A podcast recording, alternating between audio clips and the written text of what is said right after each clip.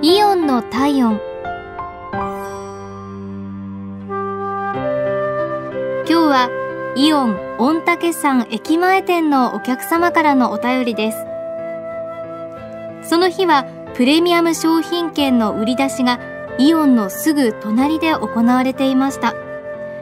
不運なことにイオンの改装工事も重なった日でイオンの駐輪場付近はごった返していました。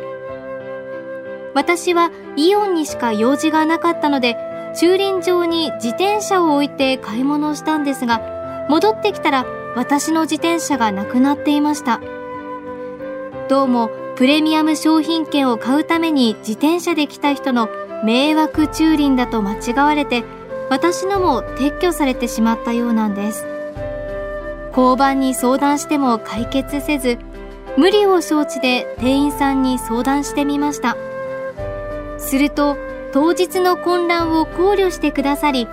後日撤去された私の自転車をイオンの駐輪場まで戻してくださいました